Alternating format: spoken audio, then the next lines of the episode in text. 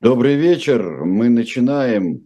У нас, если кто-то видит две картинки, как вижу я в компьютере, то такое ощущение, что у нас с Алексеем Кузнецовым вот одно окно вот продолжается вот темное нечто, вот у меня окно, у него, по-моему, шкаф, если не ошибаюсь. Да. А вот. Мы сегодня оба удаленно, э, и обоих нас э, сразило нечто такое вот московское, среднерусское – вот, потому что э, и простуды, и давление. Ну, во всяком случае, мы сейчас э, с двух сторон приближаемся к студии, чтобы рассказать очередную жуткую историю.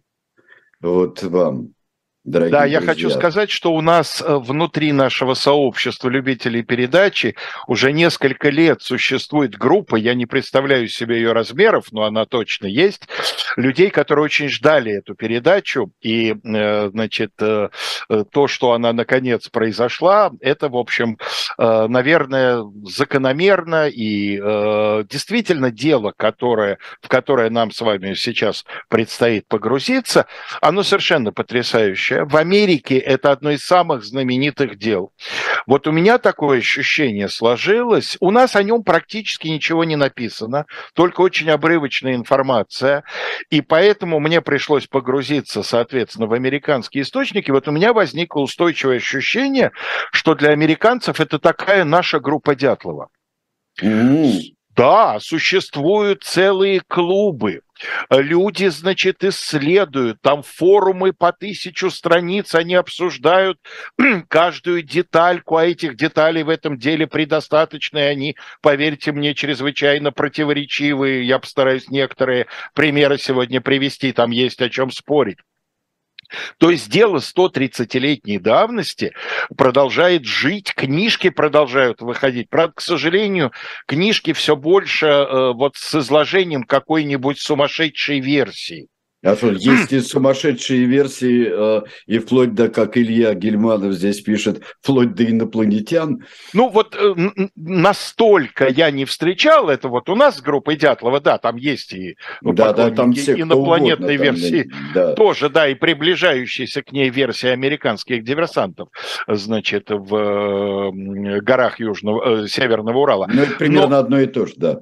Да, на мой взгляд, абсолютно. Нет, в случае с Лизи Борден нет, но некоторые версии, в общем, ну, совершенно такие вот построенные на каком-то, если не песке, то, в общем, сравнимом по зыбучести материале. Но в, конце, если время останется, я там про, парочку упомяну. Значит, давайте сразу к делу. Что произошло? А, мы переносимся в штат Массачусетс, на самый его юг, на границу со штатом Род-Айленд, где расположен, э, ну, у нас, вот я встретил в паре мест, маленький городок. Не такой он маленький в это время. Называется он Fall River, э, осенняя река, потому что там, где а, британцы а, говорят autumn, да, да, американцы говорят fall. И дело в том, что этот город действительно начинался с крошечного городка, которых в Новой Англии вообще-то много. Но дело в том, что как раз в период описываемых событий, в 80-е и 90-е годы 19 века, этот город переживает самый настоящий экономический бум, связанный с тем, что он стремительно превращается в один из сначала американских, а затем и общемировых центров текстильной промышленности.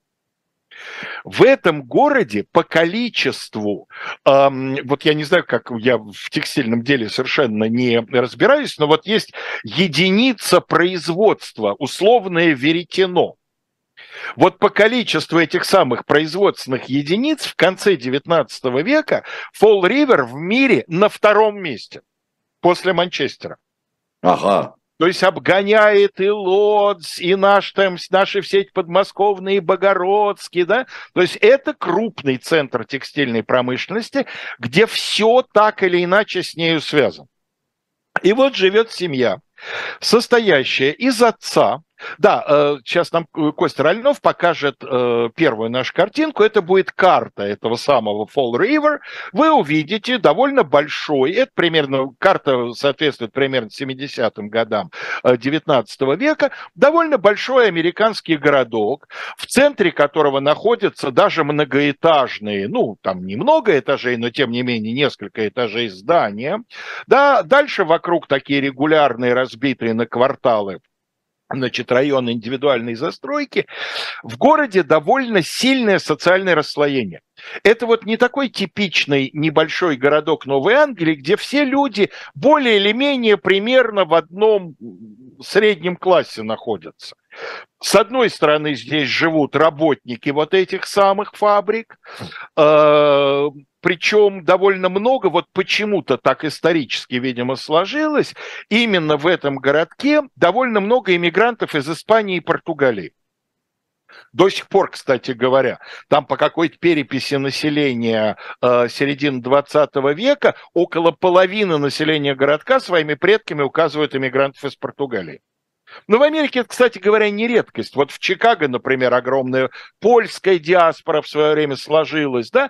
Люди едут, ищут своих эмигрировав в другую страну, они стараются э, оказаться в окружении понятного языка, понятно, значит, обычаев, да, веры, да, обычаев, часто. всего прочего, да, оказавшись в новом во всех отношениях свете. Португальский след мелькнет у нас. И вот, значит, живет семья, состоящая, сейчас нам Костя даст вторую картинку, мы увидим дом, в котором они живут. Вы видите, это большой дом, и это имеет значение для нашей сегодняшней передачи, потому что в какие-то моменты будет казаться, ну не может быть, чтобы они там не пересекались.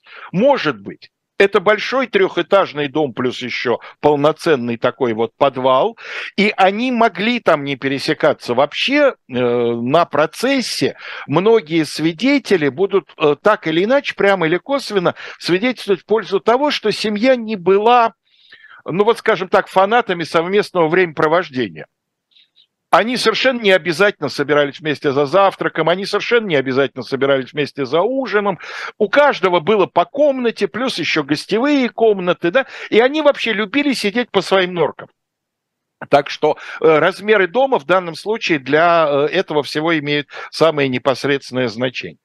Значит, теперь нам понадобится третья картинка, и мы увидим старших, собственно говоря, вот тех людей, кто стал жертвами.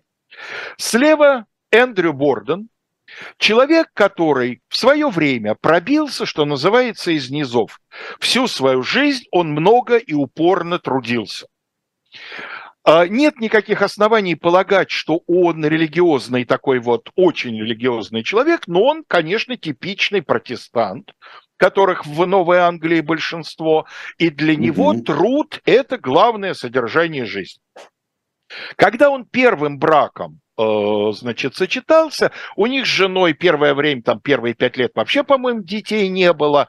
Потом рождается девочка, потом рождается еще одна девочка, но ей не суждено было долго прожить, ей двух лет не было, когда она умерла.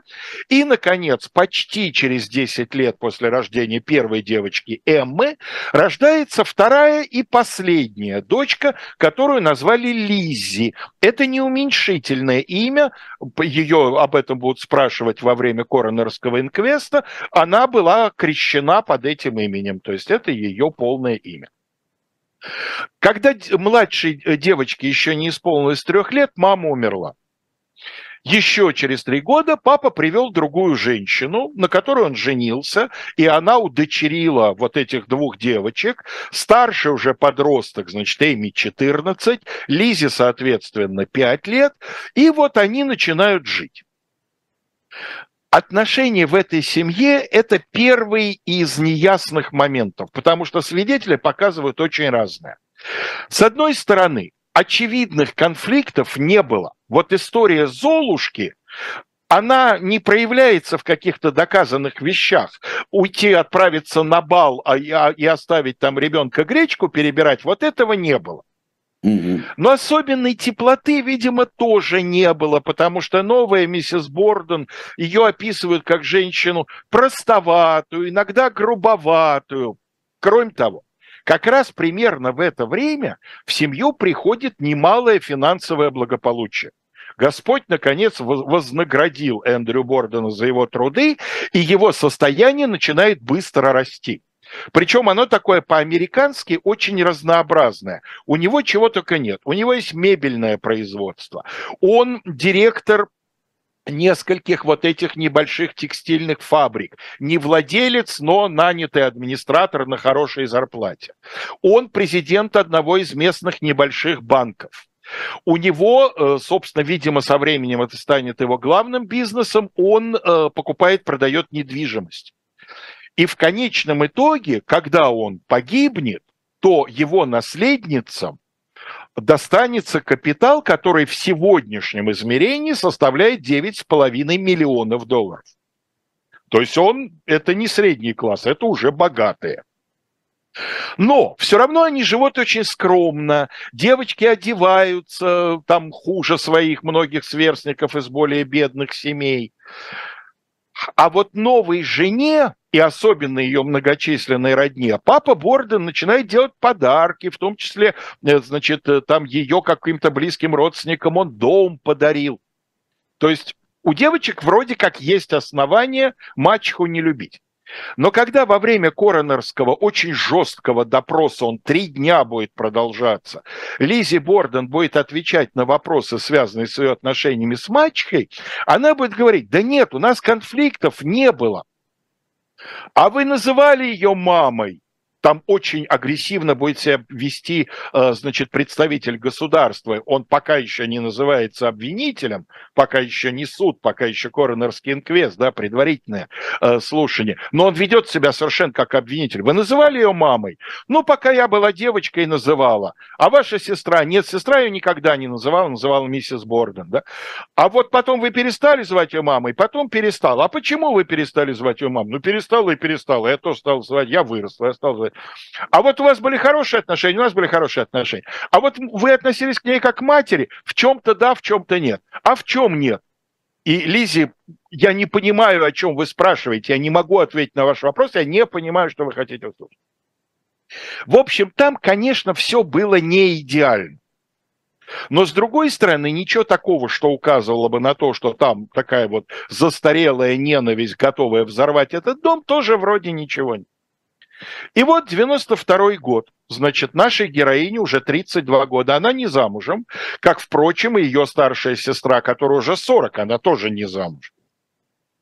Вроде бы отец своих дочерей пилил, вот сидите на моей шее, замуж выйти не можете. Но это тоже все соседские слухи, да, соседи с радостью там вообще вываливали. Все, что за много лет у них в тайниках накопилось во время процесса. И вот, значит, 4 э, августа. Накануне у них в дом приехал родственник, э, родной брат первой жены, то есть родной дядя вот этих самых дочерей и остался ночевать.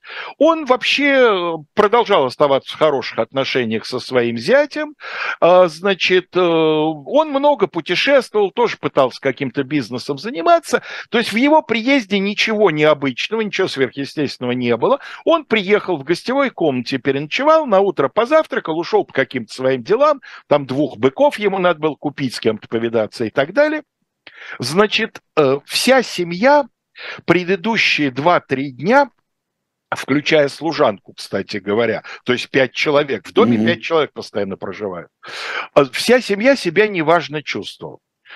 Э, у них было что-то желудочное слабость, какие-то симптомы.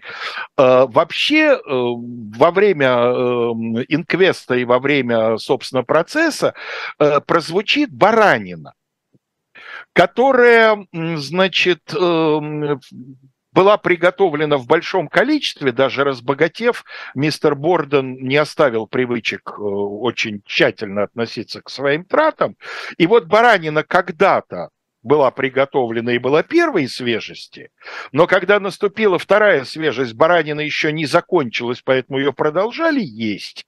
И, в общем, даже когда и вторая свежесть уже закончилась, баранина тоже еще была. Вот похоже, что эта баранина, значит, всю семью, по крайней мере, все пятеро в разной степени, но испытывали недомогание.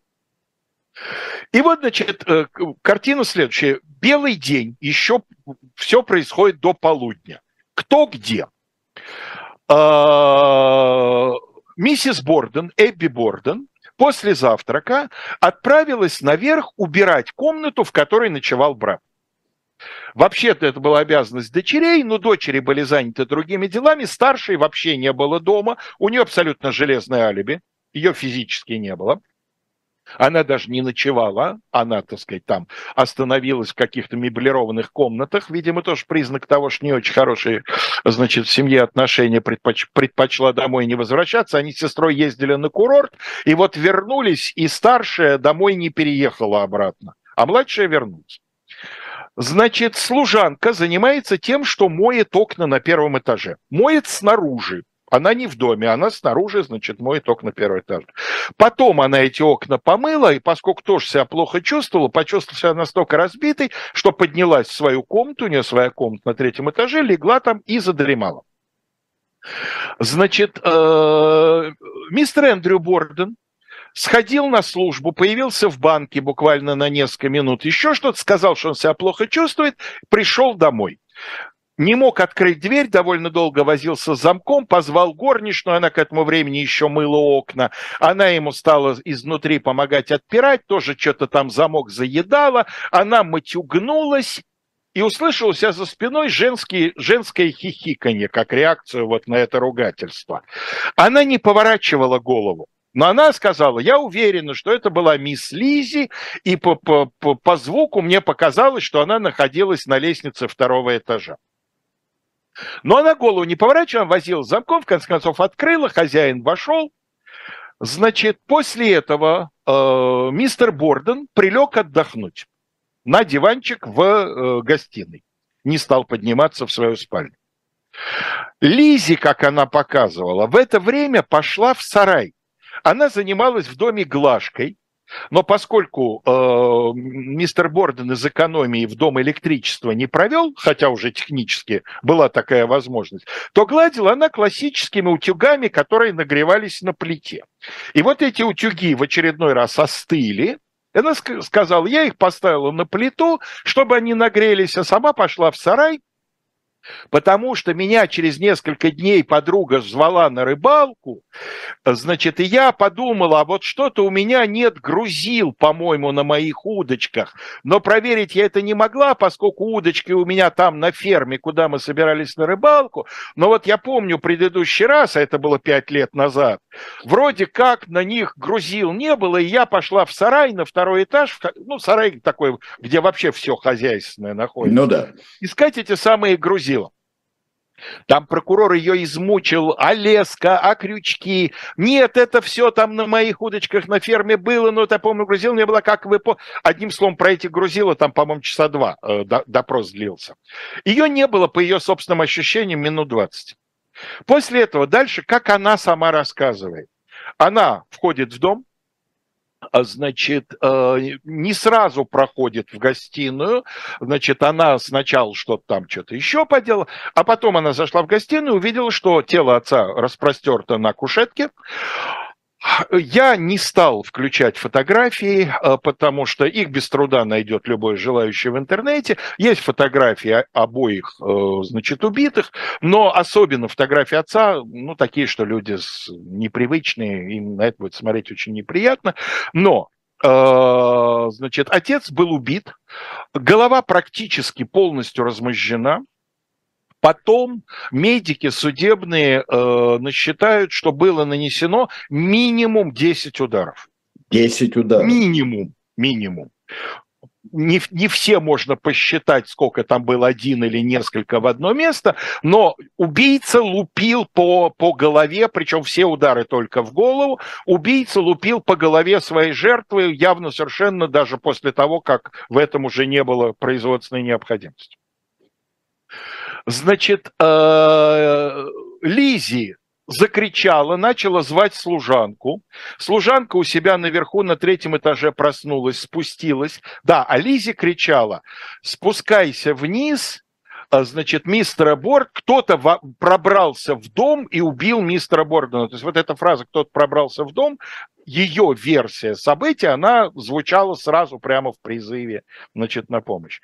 Э, служанка спустилась, служанку послали за доктором через улицу, она сбегала к доктору, доктора не было дома, она его жене оставила, значит, сообщение, чтобы он срочно шел домой, прибежала опять в дом, ее, значит, Лизи отправила к их общей с Эммой подруге, тоже очень важному свидетелю в этом деле. У них была такая подруга, по возрасту она между ними как раз находилась, Элис Рассел, то есть тоже взрослая уже женщина, ей там где-то 35-36 лет. Она жила за углом, вот пусть Элис приходит, они накануне виделись, тесно, значит, общались.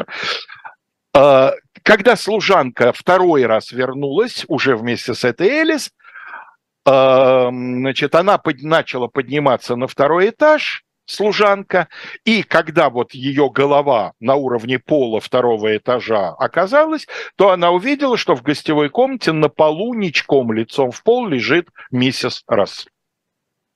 Потом судебные медики установят, и тут не возникнет никаких сомнений, что сначала убили миссис Рассел, ей нанесли около 20 ударов топором, значит, э, и между ее убийством и убийством мистера Рассела прошло где-то около часа. Рассела, в смысле? Ой, прошу прощения, Бордена, Бордена. Да, это все я, Бордены, да. Все Бордены, это я Элис Рассел назвал и соскочила у меня, да? Да, да, да. Язык. Значит, между вот этими двумя убийствами супругов прошло где-то около часа.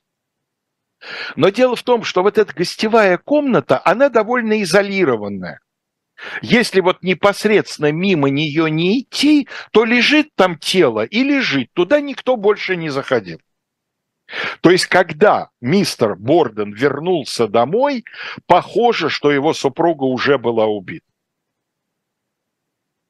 И Но поскольку... Пошел, и он пошел в свою комнату отдыхать. Не в свою, он остался на первом этаже. На первом этаже отдыхать. Она на втором, служанка на третьем, да, дом так. действительно огромный. Ага, да, да, да, да, да. Он остался на первом в гостиной. Но дело в том, что э, и он сразу же прилег отдыхать. Они вообще считали, что миссис Рассел нет в доме, потому что утром кто-то принес записку от какой-то ее подруги. Миссис которая... Борден. Давай, миссис да. Борден, я прошу прощения. Да, да. Ну вот. Извините. Давление. Это давление и... Это давление, и это давление дела. Мне хочется успеть да. рассказать как можно больше. Сегодня это, кстати, трудно будет сделать. Так вот, что э, миссис Борден получил записку от какой-то захворавшей подруги, и все как-то сделали вывод, что она, скорее всего, пойдет ее проведать. И поэтому, ну нет ее и нет, да, никаких звуков в доме нет, ну, ну и ушла. И вообще они не привыкли друг друга сразу искать, чтобы там поздороваться, обняться и так далее. Это достаточно суровая семейка. Ну а дальше набежала полиция, естественно, набежала, естественно, зевак и так далее, и так далее. Ну, какие есть варианты? В момент убийства Значит, старшей сестры просто физически не было поблизости.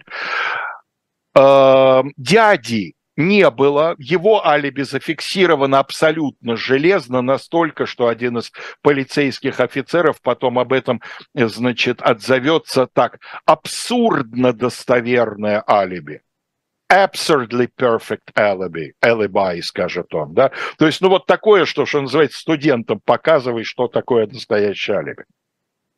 Служанку да заподозрить в убийстве хозяев, ну никаких оснований, никаких ни конфликтов, ничего-то такого, да? И получается, что либо Лизи, либо некие неустановленные лица. Полиция заподозрила Лизи. Значит, э, у мистера Бордена было трое наследников – ну, он каким-то там оставил каким-то организациям благотворительным что-то, но основная часть его денег и недвижимости оставалась трем наследникам.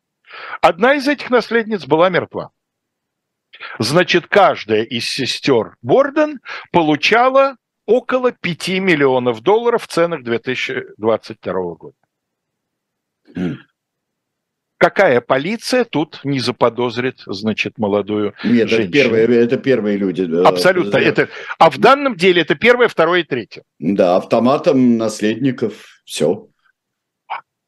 И э, когда наслед... Да, но пока их под стражу не взяли, ее, Лизи, я имею в виду, пока под стражу не взяли, полиция осталась, полицейские там наблюдают, подруга вот эта Элис э, осталась с ней ночевать, ну, по понятным, значит, причинам. Они там еще по дому передвигались, полицейские это потом все зафиксировали. Обвинение будет пытаться им это предъявить, что вот, а зачем вы спускались в подвал вдвоем?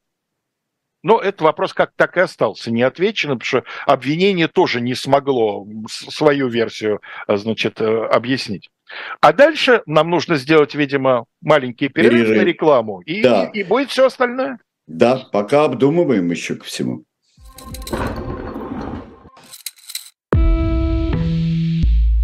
Вы лучше других знаете, что такое хорошая книга – Мы лучше других знаем, где ее можно купить. Книги на любой вкус с доставкой на дом. Интернет-магазин Shop Дилетант Медиа.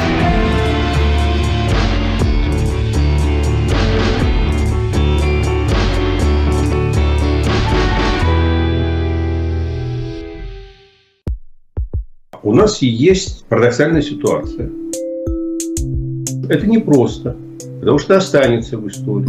Ну, Владимир Борисович, вы прям как ребенок. У вас есть лучшие средства обороны? Нету.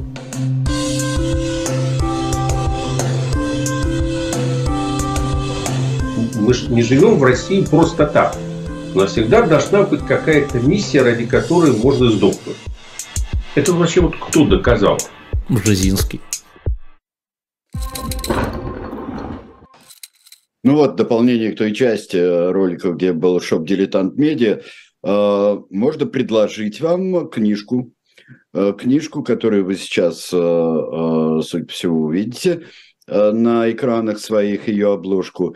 Книжка Мария Антуанетта «Тайный дневник королевы». Вот «Тайный дневник королевы» есть у этой книжки и автор, э, и Бенджамин Лакум. Ну вот э, интересно, что в нем могло быть. Вот вы почитаете. Вот почитайте, что в нем могло быть. Э, как вы думаете, Алексей Валерьевич, что могло быть в тайном дневнике нашей подследственной и нашей осужденной Марии Антуанетт? Ну, в тайном дневнике Марии Антуанетты могло быть очень много всего, хотя Марии Антуанетты есть и репутация дамы достаточно легкомысленной, но как раз легкомысленные люди часто доверяют дневнику больше, чем осторожные, поэтому...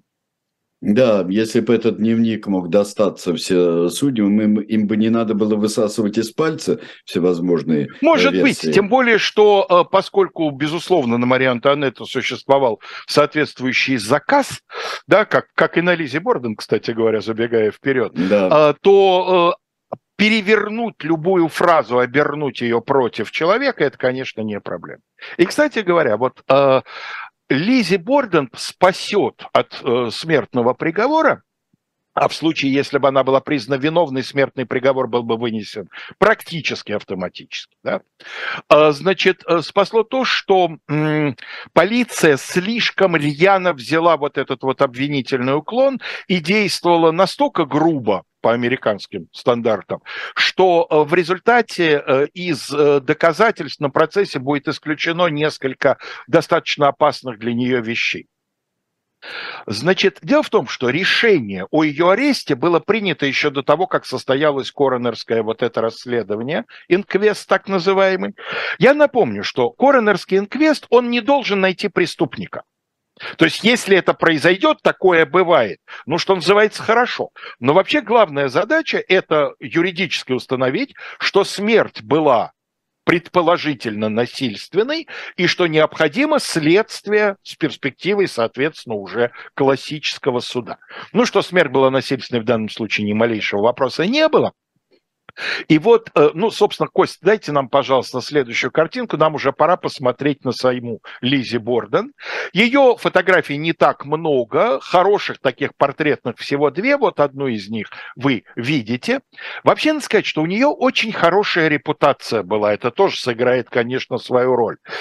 Э, соседи все они отзывались как о человеке дружелюбном, совершенно не склонном там ни грубости, ни к истерикам, ни какой-то там еще недружелюбной соседской политики. Она состояла в полудюжине христианских молодежных организаций. Она была усердной прихожанкой местной церкви. Мы ее чуть позже, эту церковь, увидим. Ну, собственно говоря, если мы на Лизе Борден налюбовались, то можно давать следующую картинку. Да. Там мы увидим вот эту первую первую конгрегационную церковь, очень респектабельную. Э, Ее приход – это то, что называется «лучшие люди города». Лизи Борден входила в актив этой церкви. То есть репутация у нее была э, практически безупречной. Сейчас все скажут, что все маньяки такие вообще. Все, Не все. Да. Не все как известно, Чикатило, что он там аккумулятор спер, что ли, да, или, или что-то в этом роде. А, значит, и э, полиция приняла решение, но арест специально отложила. В чем смысл махинации? Когда она арестована, это значит, что ей уже, по сути, предъявлено обвинение, и она может сказать, пятая поправка, я не обязана свидетельствовать против себя. А они хотели, чтобы она на инквесте давала показания. А пока ты не обвиняемый, ты не можешь сказать пятая поправка. Потому что почему против себя? Тебя никто не обвиняет, тебя допрашивают как свидетеля. Но поскольку было непреложно доказано, что полиция ордер уже выписала, ну, точнее, ордер выписывает-то судья, поэтому это установили, э, так сказать, легко, да, просто не вручала, тянула это самое, то большой суд потом велит все, что было на инквесте показано, исключить из доказательств что эти доказательства были получены неправомерным образом, а главное нарушение в том, что ей не предъявили обвинение, хотя уже считали ее обвиняемой, и тем самым лишили возможности на защиту. Более того, даже ее адвоката на инквест не допустили. Она хотела, у ее семьи был постоянный адвокат, он будет одним из трех юристов на процессе.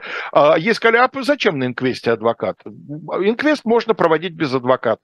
Действительно, по законам штата Массачусетс инквест, поскольку это не судебная процедура, можно проводить, эм, и это, это на усмотрение суда. Что полиция пыталась доказать? Полиция пыталась доказать, что она с самого начала готовила это преступление. Местный э, аптекарь показал, что за день до убийства она якобы пришла к нему в аптеку, якобы, потому что доказательств нет. Его слово против ее слова. Он говорит, она приходила, она говорит, я не приходила. И больше никто не видел, да? А больше никто не видел. Якобы она хотела у него купить синильной кислоты. А, ну понятно, да. Это совершенно смертельный яд. Но дело в том, что желудки э, убитых тут же были забраны на экспертизу, тщательнейшим образом исследованы, никаких следов ядов. Никаких вообще. Никаких вообще. То есть, скорее всего, вот это недомогание, которое все пятеро испытывали, было вызвано обычным пищевым отравлением. Потому что любая баранина, она в конечном итоге становится не лучше, а хуже, поскольку она не коньяк. Вот. Э, и э, вот версия обвинений очень много на эту синильную кислоту на самом деле ставила. Вот смотрите, она задумала убить родителей, пыталась, значит, сначала организовать отравление, но вот яд она купить не смогла, потому что аптекарь, по его версии, отказался ей продать. И поэтому вынуждена была ну, да. значит, прибегнуть к другим этим самым. Как правильно пишет в чате, у нас э, топор в аптеке не купишь. Философически вот. замечают, да. Топоров в деле был легкий переизбыток. При обыске дома нашли пять топоров. Ну и что, большой дом? Извините Нет, меня. ничего такого. Большой дом, кроме отоплении. того, электричество, электричество да. не проведено, а хозяин, не будем забывать, среди его бизнесов есть и, и э, мебельный. Так что столярный инструмент в доме должен быть. В русском языке есть слова топор и топорик. Они однокоренные. В английском они разнокоренные. Есть слово X, Это большой топор, Здоровый вот такой, топор, которым да. дрова рубят. И есть слово hatchet, которое означает топорик, которым выполняют более тонкую столярную, например, работу.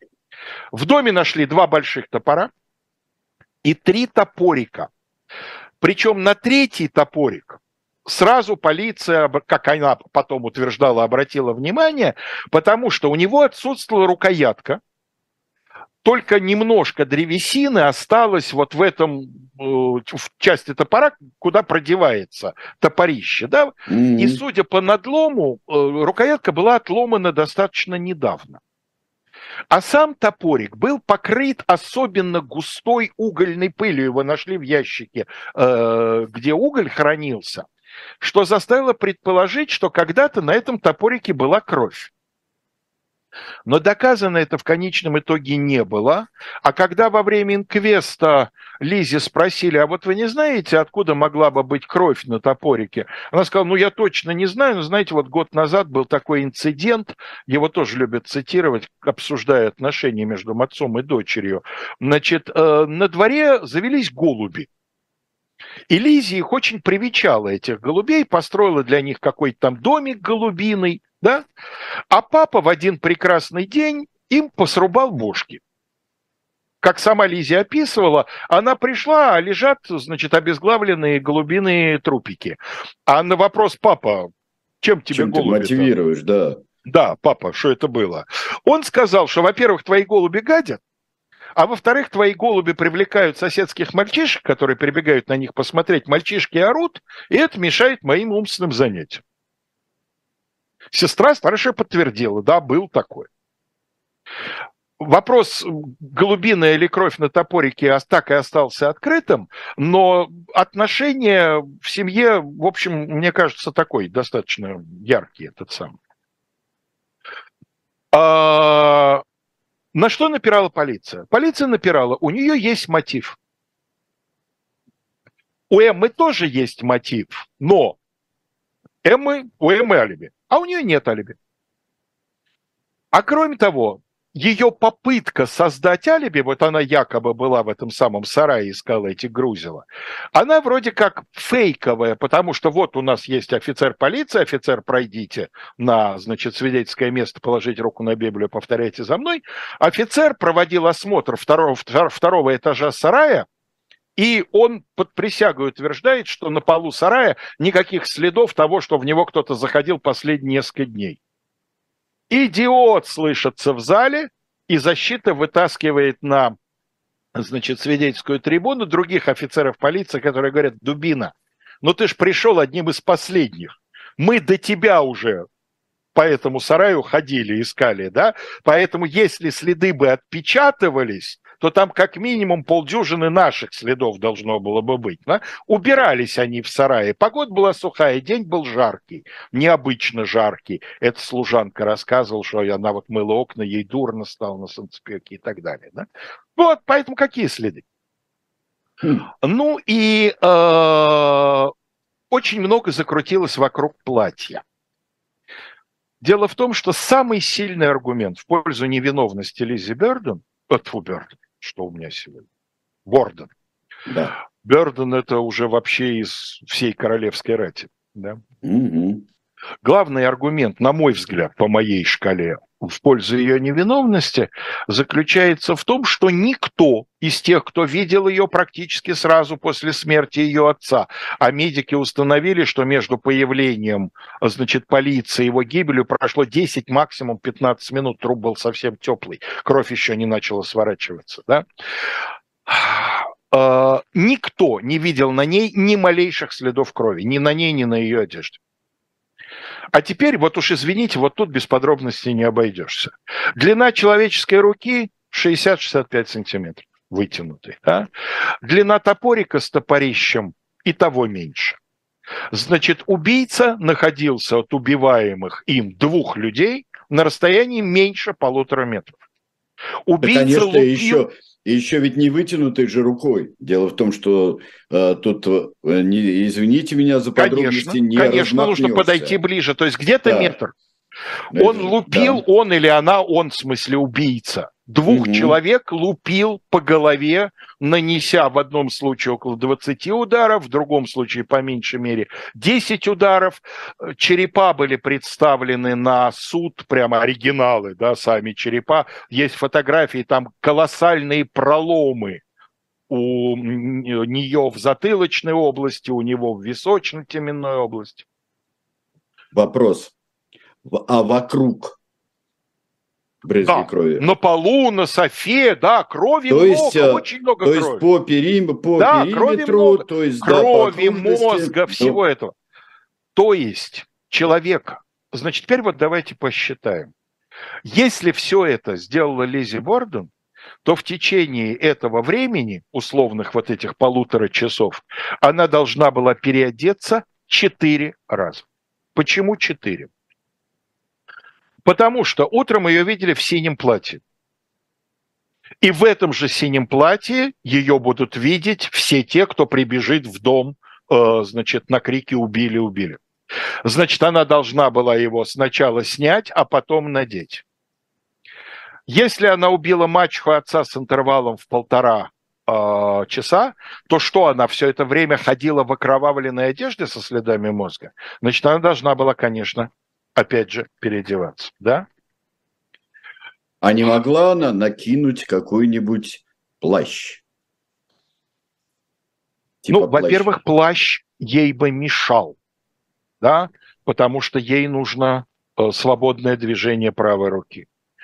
А, а самое главное, что он бы неизбежно сползал при этих движениях и, соответственно, не выполнял бы свои функции.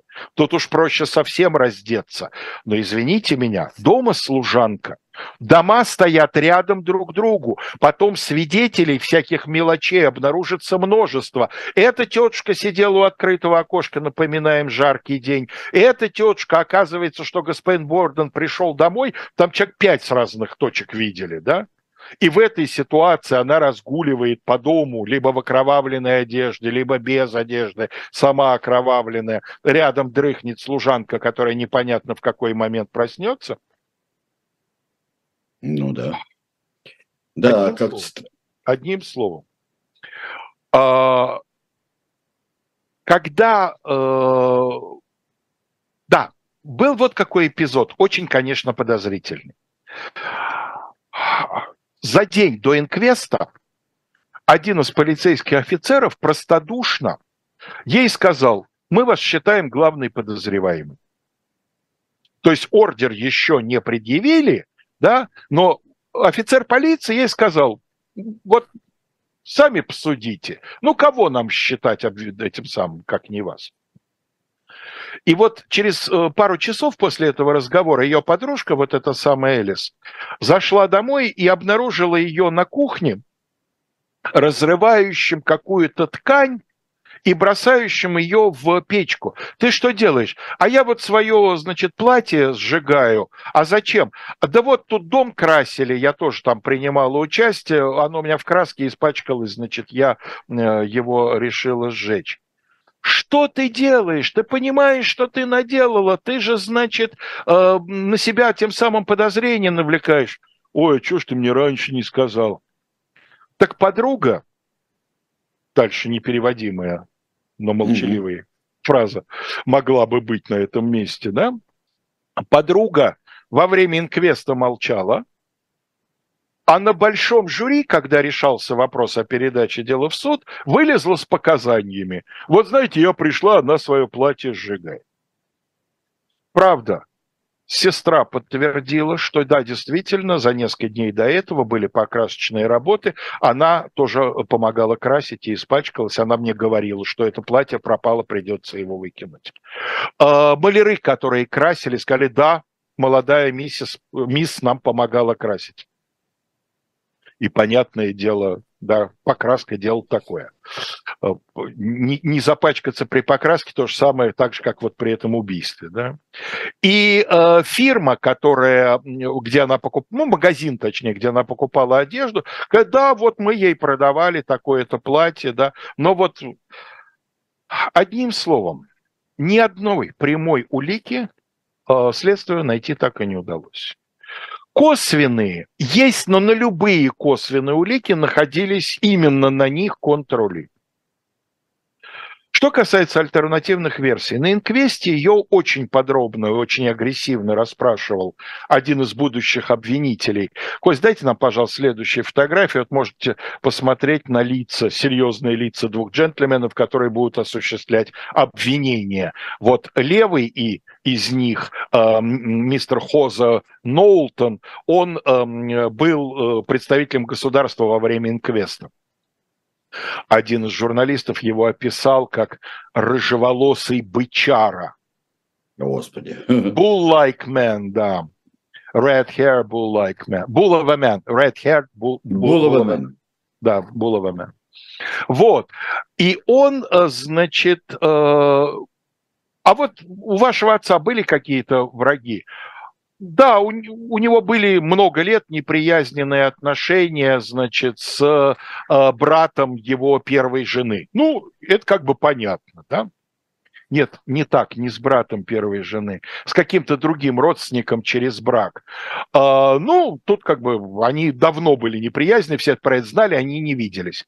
А вот не было в последнее время что-то. И она рассказывает историю, что за несколько дней до убийства она сверху услышала разговор. А, отец открыл кому-то дверь, и они разговаривали в дверном проеме на улице. Э, мужской голос, но человека она не видела. Разговор шел на повышенных тонах. И человек говорил, а я вот хочу открыть вот этот вот свой магазин вот в этом вашем помещении. А отец говорил, а я не хочу вам сдавать, значит, в аренду помещение. Он же владел недвижимостью. И речь, видимо, шла о том, чтобы арендовать помещение под магазин. Мне ваш бизнес там не нужен. Но я же знаю, как вы любите деньги, значит, давайте договариваться. Нет, я не настолько люблю деньги, чтобы, значит, с вами иметь какие-то дела. То есть был с ее слов, некий человек, у которого возникли какие-то, как говорят интеллигентные люди, терки по бизнесу. Что это было? Было ли на самом деле? Так полиция установить не удалось. Самое интересное, на мой взгляд, в этом деле, что за несколько дней до э, того, как начнется суд, то есть после убийства пройдет уже 9 месяцев, за несколько дней в этом же самом городе происходит очень похожее убийство. Молодую девушку среди бела дня зарубили топором, причем нанеся более десятка, значит, ран. А, Ее отец был богатым э, землевладельцем, и он нанимал очень много сезонных рабочих. Причем был знаменит тем, что набирал исключительно бесправных иммигрантов и платил им, ну даже по бережливым меркам Новой Англии, полное свинство. А при первой же возможности вообще выгонял, не заплатив. Потом Лизи Борден уже признают невиновной, уже закончится процесс, потом найдут одного из них, выходца с Азорских островов, который, значит, эм, э, вот с ним хозяин поступил таким вот образом, он пришел с топором к хозяину разбираться, хозяина дома не достал, застал его дочь 20 с небольшим лет, э, а его обманули, кинули на деньги – и он решил, что он эти деньги возьмет. Он девушку зарубил, и действительно, чего смог, вот что нашел, какие-то там побрякушки, какие-то там деньги, кошелек он утянул. А, там тоже суд был не очень, так сказать, аккуратно проведен, но поскольку это никому практически неизвестный, значит, плохо говорящий по-английски свежий иммигрант, Ему дали пожизненное за убийство второй степени. Он признался в конечном итоге. И это признание ему спасло жизнь, потому что признание позволило переквалифицировать с первой степени на вторую. Он получил пожизненное, потом отсидел около 20 лет, потом там дядя, который за это время стал влиятельным человеком, как-то выхлопотал ему помилование. Это я к тому, что когда обвинение говорило – не может быть, чтобы чужой человек среди бела дня незамеченный зашел в дом и топором убил. Вот, пожалуйста, в этом деле среди бела дня чужой человек, незамеченный, зашел в дом, топором убил. Главное, на что, видимо, опиралось жюри, Костя, пролистайте, пожалуйста, нам нужна самая последняя фотография. Вы увидите 12 не рассерженных, а вполне себе умиротворенных и довольных собой мужчин. Это еще время, когда женщины не могли быть присяжными. Вот эти 12 белых мужчин согласились с одним из аргументов защиты, что это убийство не то, которое может совершить молодая белая женщина что это убийство совершено человеком зверского темперамента, большой физической силы, э, не привыкшего, э, значит, заранее все тщательно готовить, а положившегося на случай, поскольку только случайность позволила убийце избежать этого всего. Надо сказать, что для такого сложного дела присяжные совершались сравнительно недолго, 90 минут это мало. В таких ну, конечно, процессах часа, иногда да. сутками совещаются. Тем более, что в деле об убийстве требуется единогласное решение присяжных. И вот за 90 минут присяжные единодушно постановили not guilty. Но всем было понятно, что они пост... вердикта звучит «да, невиновно», но на самом деле, конечно, они исходили из того, что вина не доказана. Ее дальнейшая жизнь сложилась следующим образом. Они с сестрой получили наследство, купили дом, больше 10 лет жили вместе, ни та, ни другая так и не вышли замуж, а затем у них случился конфликт. Конфликт был связан с тем, что Лизи начала очень сильно дружить с одной довольно популярной в то время американской актрисой. Суть по всему, у них была связь. И сестра, видимо, не одобряя такое поведение, из дома съехала. А, интересно, что они, несмотря на почти 10 лет разницы в возрасте, умрут, причем совершенно независимо друг от друга в разных местах, с интервалом в 9 дней. Обе от болезней в 27 году. Соответственно, а, Лизи будет там 60 с небольшим, Эмми 70 а, с лишним лет – Дело так и останется нераскрытым. И, э, строго говоря, оно по сей день не закрыто. Представить себе, что появятся какие-то свидетельства, э, которые помогут пролить э, на это дело что-то, очень трудно, потому что для какой-то ДНК-экспертизы, а что может служить материалом? Полиция не смогла даже доказать, что вот этот вот топорик, который оно представляло в суде, что он был орудием убийства. Он предположительно был, по их версии был, но никакой судебной медицинской экспертизы, которая обнаружила бы кровь жертв, или, скажем, трассологической, которая бы установила, что следы именно этого топора, да, там трупы в такое превратили, что какая там трассологическая экспертиза. Да. Вот в результате это дело как я сказал, э, стало таким вот американским делом группы Дятлова, и все фантазируют, как хотят. Вот я обещал в конце о таких зеленых человечках этого дела сказать да, пару слов. Да. Одна писательница, феминистка, разумеется, написала э, книгу, где излагается версия, что у Лизи была связь со служанкой, что мачеха эту связь открыла, и грозилась рассказать об этом отцу, и утверждала, что вот ты увидишь, он тебя за такую-то скверность наследства лишит. И вот, значит, Лизи убила мачеху, а, и боясь, что она уже успела рассказать отцу, на всякий случай и папу тоже ликвидировала. Ну, вообще-то это достаточно крепко. Это вполне крепкая версия это. Да, но только никаких э, оснований полагать, что у Лизи была связь с горничной. Вот чего-чего, но кумушки из Fall River на этот счет ни одного звука не издали. И, кстати, эта девушка горничная ирландка потом э, выйдет замуж и проживет совершенно классическую в этом смысле жизнь замужней женщины. Я понимаю, что это не алиби. Ну, понятно. Но а... я имею в виду, что эта версия построена исключительно на том, что да, потом вроде бы через много лет у Лизи Борден будет проявляться интерес к женщинам. Слушайте, но это же мы же не будем скатываться до того, что считать э, всех представителей представителей нетрадиционной сексуальной ориентации потенциальными убийцами. Нет, значит, э, нет, гетеросексуалов убийц неизмеримо больше. Безусловно. В любых случаях, да. Да, я, я думаю, что и в процентных отношениях. Да, да, да, во всех отношениях. Вот. вот. А еще какой-нибудь? Там было еще что-нибудь? Э, да, нет, там самые невоз... там всякие э, случайные люди пробираются в этот дом, там, да, э, там, значит, что папа убил маму, а потом, значит, Зарубил, зарубился. Нет, ну, на самоубийство не похоже, как говорил значит, герой Юрия Кузнецова в первой серии «Улицы разбитых фонарей». Вот, на самоубийство совсем не похоже. Но я к тому, что, да, это одно из тех дел, которые провоцируют людей фантазировать и пытаться провести свое собственное расследование. Почему Почему я и провел аналогию с делом группы Дятлов. Да, да, потрясающе. В этом есть аналогия, а в другом тут у нас, конечно, какое-то таинственное преступление и наказание. Даже красильщики есть у нас. Я многого не успел рассказать, я рекомендую под конец, если вы читаете по-английски. В одно слово The Lizzie Borden Collection .com TheLizzyBordenCollection.com. Зайдите в американскую Википедию, там есть ссылки внизу на этот сайт.